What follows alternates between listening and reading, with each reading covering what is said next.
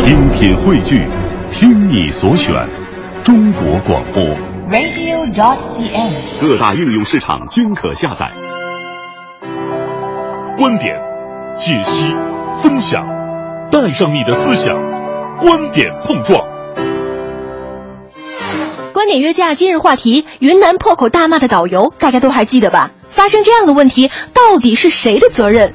今天再来聊聊旅游的话题。旅游法当中明确禁止低价团，但一些游客不了解情况，再加上贪小便宜的心理，选择了低价团。另外一方面，旅行社为了开拓市场，要迎合部分游客求低价的心理。专家说了，这件事儿的发生应该是旅行社和游客各打五十大板。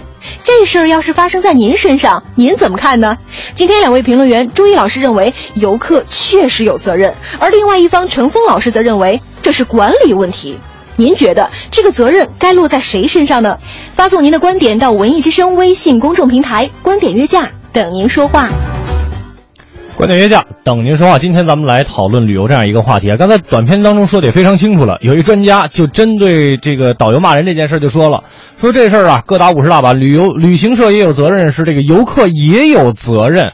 这么一听的话，有很多说，哎，这专家是不是这啊？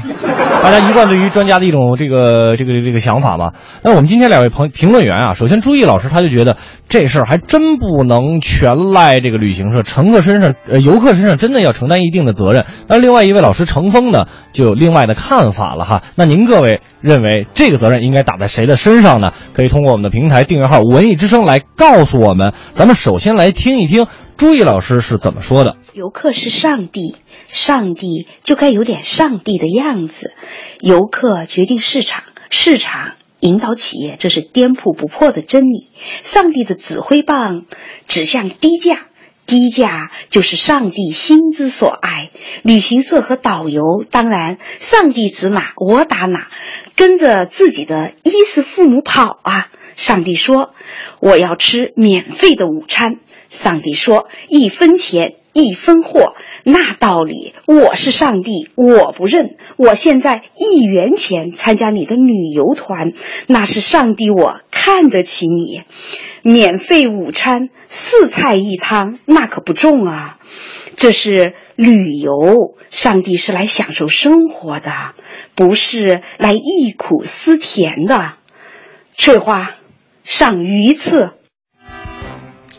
听明白了吧？哈哈，朱毅老师啊说的非常的明确啊，就是乘这个游客也是有一定责任的。那我们另外一位评论员程峰老师啊就不这么认为了。低价购物团之争，旅行社和游客该各打五十大板吗？如果让我来当判官的话，我肯定会把这一百大板都打在旅游管理部门身上，因为在市场竞争的过程当中，它没有真正有效的起到监督和管理的作用。旅行社推出这种低价团，给出的价格其实往往是低于实际的成本价的。比如说北京到云南，一千块钱，机票加住宿，再加上旅游景点的门票，明眼人一眼就能够看出来，根本就不够。那么旅游管理部门就看不出来吗？对于这种恶性竞争、扰乱市场的行为，旅游管理部门不应该该出手时就出手吗？对于这些成本的核算，其实并不是一个难题。如果旅游管理部门能够及时出手制止这样的旅游线路，那么还会发生旅行社、游客和导游之间经常出现的大打出手的局面吗？所以问题并不在游客和旅行社身上，而在旅游监管部门身上。哎，我们程峰老师给了一个新的一个思路啊，觉得这事儿啊，咱们两方都没什么责任，责任在哪儿？在监管部门。那明眼人一眼就能看出这钱根本就不够，你干嘛去了？你就不知道这有问题吗？那朱毅老师啊，觉得这个咱们游客身上确实还是存在问题的。天上的馅饼从来都没有地上的陷阱多。明知是个坑儿，偏往坑里跳，跳了还嫌弃这是个坑儿，跑出来还埋怨坑大坑小的，这就少了点上帝的派头了。既然选择了一个以成年人的智商完全可以判断，所谓天花乱坠的低价团，无非就是一个只能供你打滚的大坑罢了。那么就要放下上帝的身段，拿出向猪学习的勇气，皮糙肉厚，受得了饿，挨得了骂，经得住嘲讽，扛得住恐吓，抵得住诱惑。说游客是上帝，真不是抬举，这是实事求是。任你说破天，游客就是不跳坑，低价团自是死路一条。游客心甘情愿跳了坑，但是护紧钱包，一毛不拔，铁公鸡。低价团自然还是死路一条。坑死了低价团，那么性价比合情合理的国家倡导的旅行团不就茁壮成长了吗？骂骂更健康。哎，这个朱毅老师啊，说的很逗啊。游客是上帝，但是是上帝，咱们知道这个低价团就是个坑，为什么还要往下跳呢？我们再来听听陈峰老师是怎么说的。现在的老百姓啊，生活起来挺不容易的。出门买个东西呢，呃，需要有一双犀利的眼神，就像王海一样，一眼就能够看出来东西的真伪。连吃个饭呢，最好也有一双电子眼或者是透视眼，能够看出来饭菜里面到底有没有那些有害的物质。好像每个人啊，要不成为这个专家型的人才，根本没法在这个社会当中生活。所以大家普遍内心当中是缺乏一种信任感和安全感的，而这种信任感和安全感，恰恰是社会所应该提供给公众的。我们现在呢，很多人在呼吁说，大家要增强自己的这种危险意识、安全意识，提高自己鉴别事物的能力。本身听起来没错，可是这种安全识别的意识越提高，是不是我们对社会本身的这种信心就在大大的降低呢？所以，对于公众来说，对于整个社会秩序来说，什么时候能够给公众提供安全感，比让公众自身提高安全意识更为重要。继续把板子打在了这个监管部门的身上，程峰老师是非常的坚决。那最后，我们的朱毅老师要说什么呢？尊重我们自己的智商，这是一个底线，守住这个底线不要破。坑人的低价团，骂人的恶导游，就都没了市场。低价穷游古已有之，穷游攻略众所周知，那就是大名鼎鼎的《西游记》。如果自己不是唐僧，又没有悟空、八戒、沙和尚的本事，那么就老老实实花银子吧。尊严和快乐都是有成本的。世间安得双全法？不负如来不负卿，要么钱受罪，要么人受罪。想明白了，活清楚了，可以选择任性，也可以选择认命。到底就事论事，是各打五十大板，还是三七开、四六开？咱们旁人说多了，也都是咸吃萝卜淡操心。洗洗睡吧，明天来一场说走就走、开开心心不看人脸色的自助游吧。最后，朱毅老师给想一办法，以后咱就别跟团了，咱自助游。但是啊，这不是说咱每一个人都能去这个参加自助型的。监管部门到底是什么样一个问题？程峰老师怎么解释呢？现在的旅行社啊，其实是在自毁长城、自毁前程。我身边的一些朋友啊，就跟我说，说以后再选择出游的时候，也就是两种方式。第一种呢，就是自由行，自己呢多做点功课，多做点攻略，玩起来呢轻松自由，又没有任何的负担。要不然呢，就是选择那种豪华旅游团，没有购物的环节，但是呢物有所值。看看旅行者们现在已经学会用脚去投票了。旅行社用这种低价购物团的行为呢，其实短期能够招揽到一些游客，但时间长了，明眼人大家都会明白这其中的猫腻和水分在哪里。所以你让人家的钱和人受了罪，将来最终人家会让你旅行社招揽不到生意，受更大的罪。对于现在的这些旅行社来说，与其把精力放在这些低价旅游团如何欺骗顾客去购物身上，还不如多开发一些线路，多开发一些有特色的旅游项目来吸引客户，旅游业才能有一个真正的正常的健康的发展。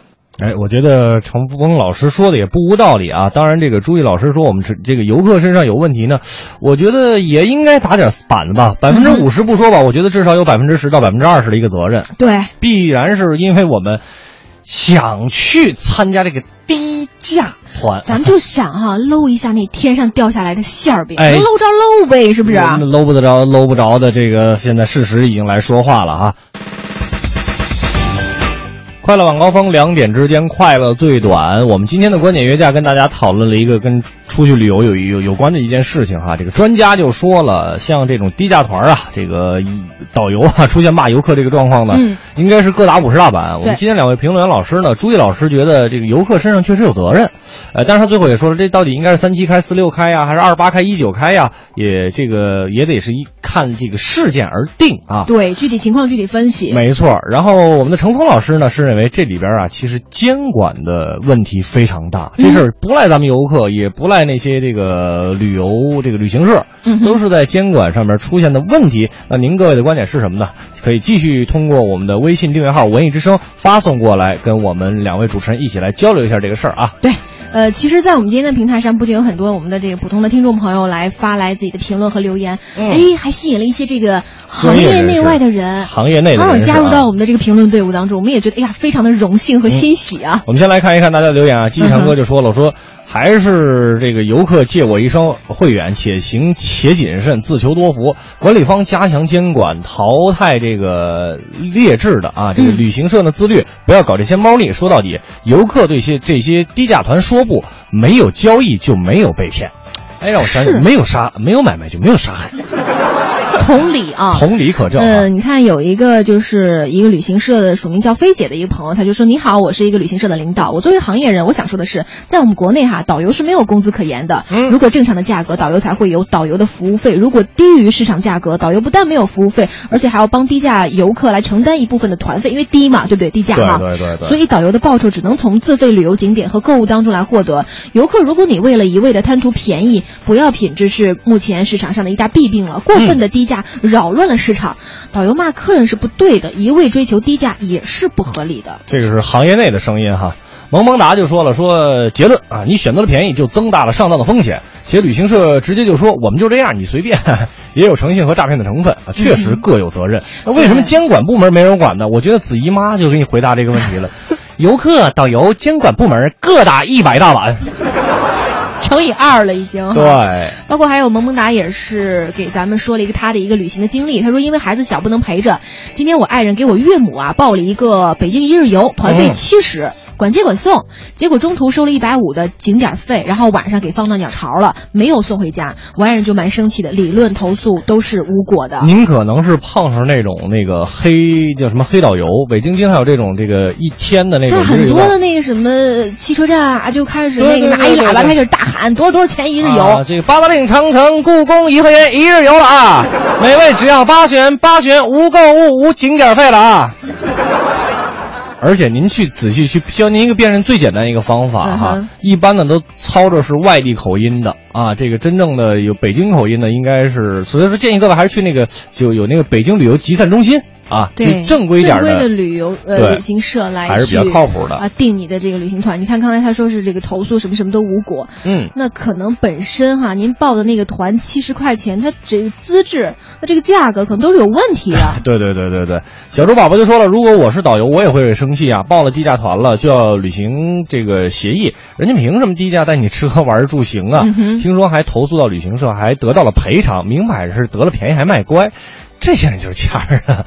不愿意花这钱就去报常规团，贪这便宜干嘛？嗯，这是完全支持旅行社一方的哈，呃但是什么样的观点都有。对，黑袋鼠也说了，说穷游对于旅行旅游的目的地的经济是不负责任的，游客会占用很多本属于当地人的资源和福利，说人家的福利可是靠当地人勤劳工作拉动经济、提升地方财政得来的。哎，说你像平遥古城，当地人去玩的时候就可以免费，合理啊，支持啊。你游客去了，带高了当地的物价，影响人家生活。不过旅行团推荐的商店实在是太渣了。绝对渣。哼，何建王最后给我们做一个总结吧，我觉得挺逗的。呃，说的话说没钱，咱就咱咱咱攒攒钱吧，是吧？一块钱的旅游团咱就别信了，多听听快乐晚高峰，快乐一下吧。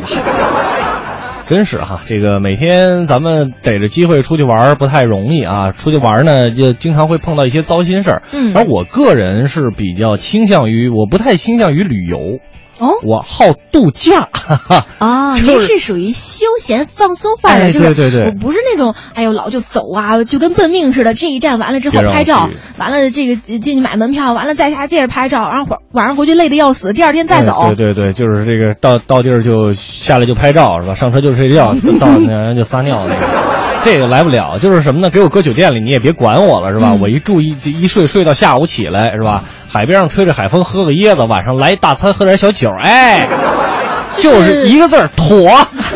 完全享受生活节奏。对对对其实也也好，我觉得每个人追求的那个呃旅行，它的这个目的是不一样的啊。但是嗯总之哈、得让您自个儿舒服了。是是是是这样一个情况啊，所以说旅游呢，咱们还需要擦亮我们的慧眼。